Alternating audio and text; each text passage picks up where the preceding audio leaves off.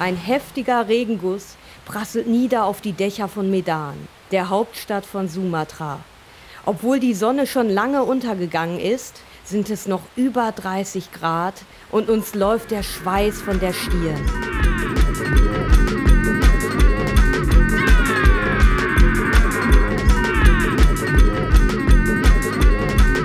Jalan Jalan Sumatra. Eine Reise mit Sonja Ritter und Claudio Kniepek. Teil 1 Ankunft in Medan.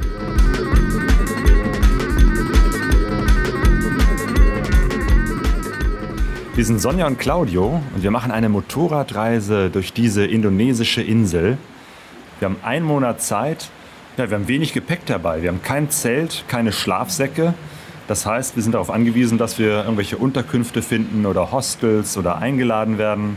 Das heißt, wir müssen auf jeden Fall Menschen kennenlernen und das ist sicherlich auch das Spannendste auf der Reise, ja, mit den Indonesiern in Kontakt zu treten. Sonja, was ist denn dein erster Eindruck von Sumatra und von dieser Stadt Medan? Also ich meine, klar, es ist unheimlich wuselig hier. Ne? Der Verkehr ist wirklich total chaotisch, wie die Autos fahren, wie die Motorräder fahren. Es gibt unheimlich viele kleine Motorräder, es ist eine unheimliche Masse. Dann gibt es noch diese äh, Motorradrikschas, diese Betschas.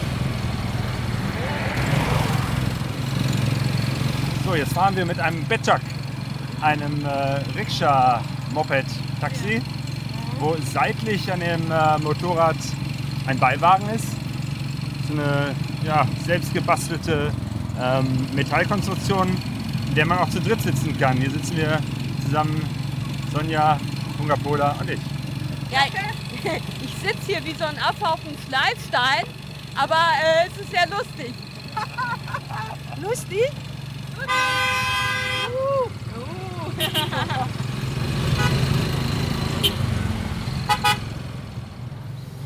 Ja, wir sind hier eingeladen ähm, von Bunga Pola, Simon Juntak. Das ist eine Bekannte, ähm, die äh, hier in der evangelischen Kirche arbeitet. Sie gehört auch zu den, zum Volk der Batak. Und diese evangelische Kirche ist eine Batak-Kirche. Und jetzt können wir erstmal ein paar Tage in ihrem Haus wohnen. Sie hat uns aufgenommen und so ein bisschen nimmt sie uns rein mit in ihren Alltag und in ihr kleines Familienleben. Di mana-mana hatiku senang. Als wir angekommen sind oh, am Nachmittag, haben wir uns gerade mal für eine halbe Stunde oder so hingelegt und dann hat uns Bunga Pola direkt zu einem Gottesdienst mitgenommen. Genau, aber ich hatte gerade geschlafen, hatte noch Jetlag und dann hieß es auf einmal so, wir gehen jetzt, wir gehen jetzt und dann sind wir halt in diese Kirche, wo dann über 800 Leute waren und alle gucken uns an, weil wir für die natürlich ja exotisch aussehen, ne? weil irgendwie erkennt man uns ja ja als Langnasen und ich war so müde und habe geschwitzt und musste immer gucken, dass mir die Augen nicht zufallen und dann gipfelte das darin, dass wir am Ende dann noch vorne da in diesem vorderen Altarraum standen und diese ganzen Gäste äh, an uns vorbei defiliert sind und uns die Hand geschüttelt haben und Genau, wir haben uns einmal vorgestellt, wer ja. wir sind und erzählt, was wir hier so machen.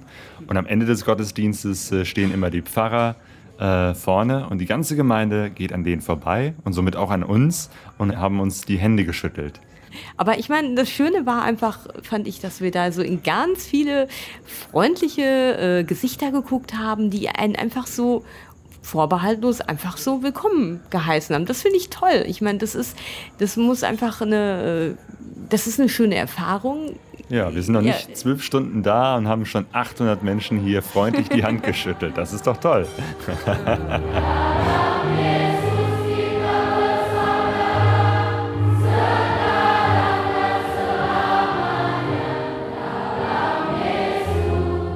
Ich heiße Juniko Purba und ich bin in Deutschland aufgewachsen für acht Jahre lang, also Kindergarten und Grundschule.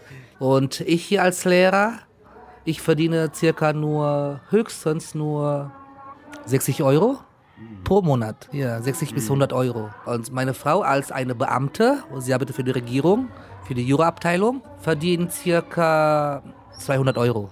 Und, und, mit so wenig Geld kann man, muss man hier leben. So.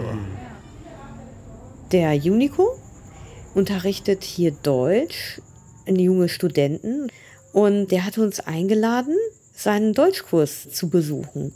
Wir sind dann dahin gefahren zu seiner Schule. Und ja, ich finde das ganz lustig, weil wir kamen dann in den Raum. Also es waren halt viele junge Frauen und die kicherten dann so ganz verlegen und waren dann so ganz so ein bisschen aufgeregt. Und dieser Raum war halt ganz äh, dekoriert mit Deutschlandflaggen, mit Vuvuzelas und Fahnen und was hast du nicht gesehen. Und dann haben wir halt so ein bisschen sind wir mit den jungen Frauen ins Gespräch gekommen. Wir haben uns unterhalten über Kultur, über Musik und ähm, ja und dann. Und was der absolute Hammer war, ja. ist, äh, dass Unico mit ihnen auch eine modernere Form der Deutschlandhymne eingeübt hat. Und so haben wir dann mitten im tropischen Medan einmal die Deutschlandhymne vorgesungen bekommen.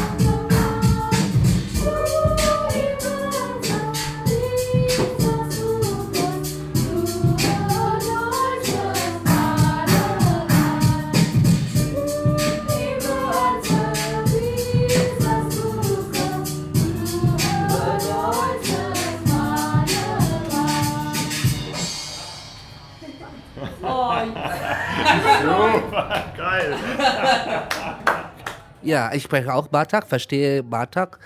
Batak ist ein Stamm, also Indonesien hat äh, ungefähr 100, mehr als 130 Stämme. Man kann es eigentlich so vergleichen. Äh, Indonesien ist ein, ist ein ganz großes, langes Land. Ja? Wenn man die östlichste Stadt von Indonesien, Sabang, auf London macht, dann ist die westlichste Stadt von Tunesien, das ist in Merauke, das ist schon bis in Kairo. Oh. Also so lang ist Tunesien, so groß, ja. von, von London bis Kairo. Dann kann man sich schon mal wundern, wie viele Sprachen, wie viele Stämme es gibt. Und äh, wir sind Bataks von, von Nordsumatra und unser, unser Stamm ist eigentlich in einem Gebiet von Tobasee ja, von Kultur und alles sind wir eigentlich unterschiedlich von den, von den anderen Stämmen in Indonesien. Das Unterschiedliche ist ja von, von den anderen sind eigentlich in, in Sumatra sind wir eigentlich das einzige Stamm, die christlich sind hier. Ja, weil die anderen oder fast alle äh, meistens Muslimen sind hier. Und wir haben einen ganz enge, wie ist das, Familienzustand, ja, also egal wo wir uns treffen, wir warten, wir können uns sofort in fünf Minuten wissen, äh, was er zu mir ist ob er mein Opa ist oder ob er mein Onkel ist oder meine Schwester oder mein Bruder oder mein Schwager, das kann man sofort wissen. So. Ja, also wir haben ein ganz, ganz, ganz dichtes ähm, Stammbaum, ja in Deutschland muss, muss man alles äh, mit Versicherung machen, ja. Sonst habt ihr Angst, dass ihr irgendwie wo ja keine Hilfe bekommt, ja. Und hier äh, sind wir alle eigentlich verantwortlich uns gegeneinander, ja. Also wenn einer von uns krank ist, dann spenden wir alle Geld, so wie, egal wie viel. Aber von den Batak, ja, wenn, wenn ich ungefähr sterbe, ja, dann ist meine Frau immer noch, gehört meine Frau immer noch zu meiner Familie. Und die Purbe, alle, egal wo sie sind, müssen meine Frau auch helfen, so. So ist es bei uns. Also wir sind ganz eng in, äh, miteinander so. Und unsere Versicherung ist eigentlich die Familie. So ist es hier bei uns.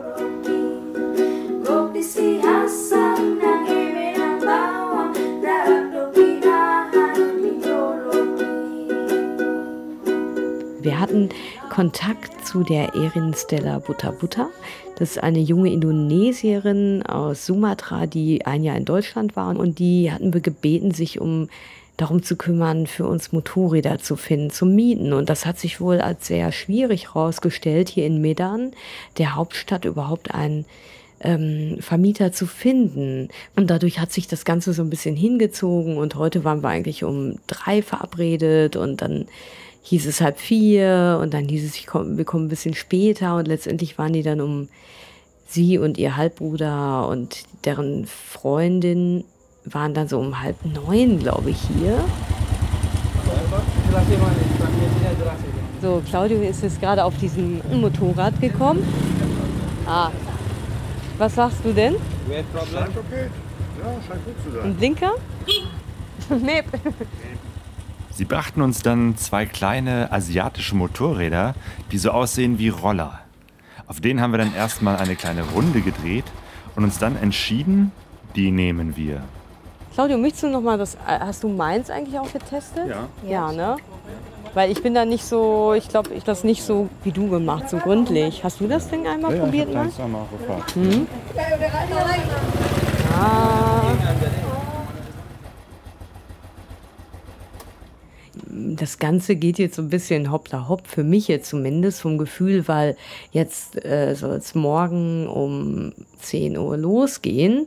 Und ja, das stresst mich jetzt irgendwie gerade und ich würde am liebsten morgen den ganzen Tag nur im Bett liegen, aber okay. Ähm, und es ist nämlich so, dass jetzt das Ende vom Ramadan unmittelbar bevorsteht. Und es ist wohl so, dass jetzt an diesem kommenden Wochenende äh, wird wohl laut Erin Stella die Hölle auf den Straßen los sein, weil äh, viele dann Ferien kriegen und dann eben auf den Straßen unterwegs sind, um nach Hause zu fahren. Das heißt, ähm, jetzt am Wochenende potenziert sich angeblich der sonst schon chaotische Verkehr nochmals und ja, aber die wollen uns, also die Erin und ihr Halbbruder, die kommen hier morgen vorbei und ähm, damit wir wenigstens ja. den Weg von hier in der Innenstadt bis zu der Straße zum äh, Trans-Sumatra Highway finden, hm. werden die uns dann etwas begleiten. Bunga Pola hat in den letzten Tagen immer noch versucht, uns das auszureden. Sie ja. findet das Ganze keine gute Idee. Sie sagt, das ist viel zu gefährlich. Mhm. Ah, das macht es nicht einfacher, weil wir jetzt mittlerweile doch von vielen Leuten gehört haben, mhm. wie gefährlich doch die Straßen auf Sumatra sind. Ja, und ich muss sagen, mich beeindruckt das schon. Ich weiß nicht, ich bin da schon so ein bisschen skeptisch. Ja, Erin Stella auf jeden Fall äh, ist schon viel hier gefahren und fährt auch viel Motorrad durch die Gegend. Sie sagt, das ist machbar. Mhm, genau. Also packen wir jetzt unsere Sachen. Morgen früh geht's los. Ja.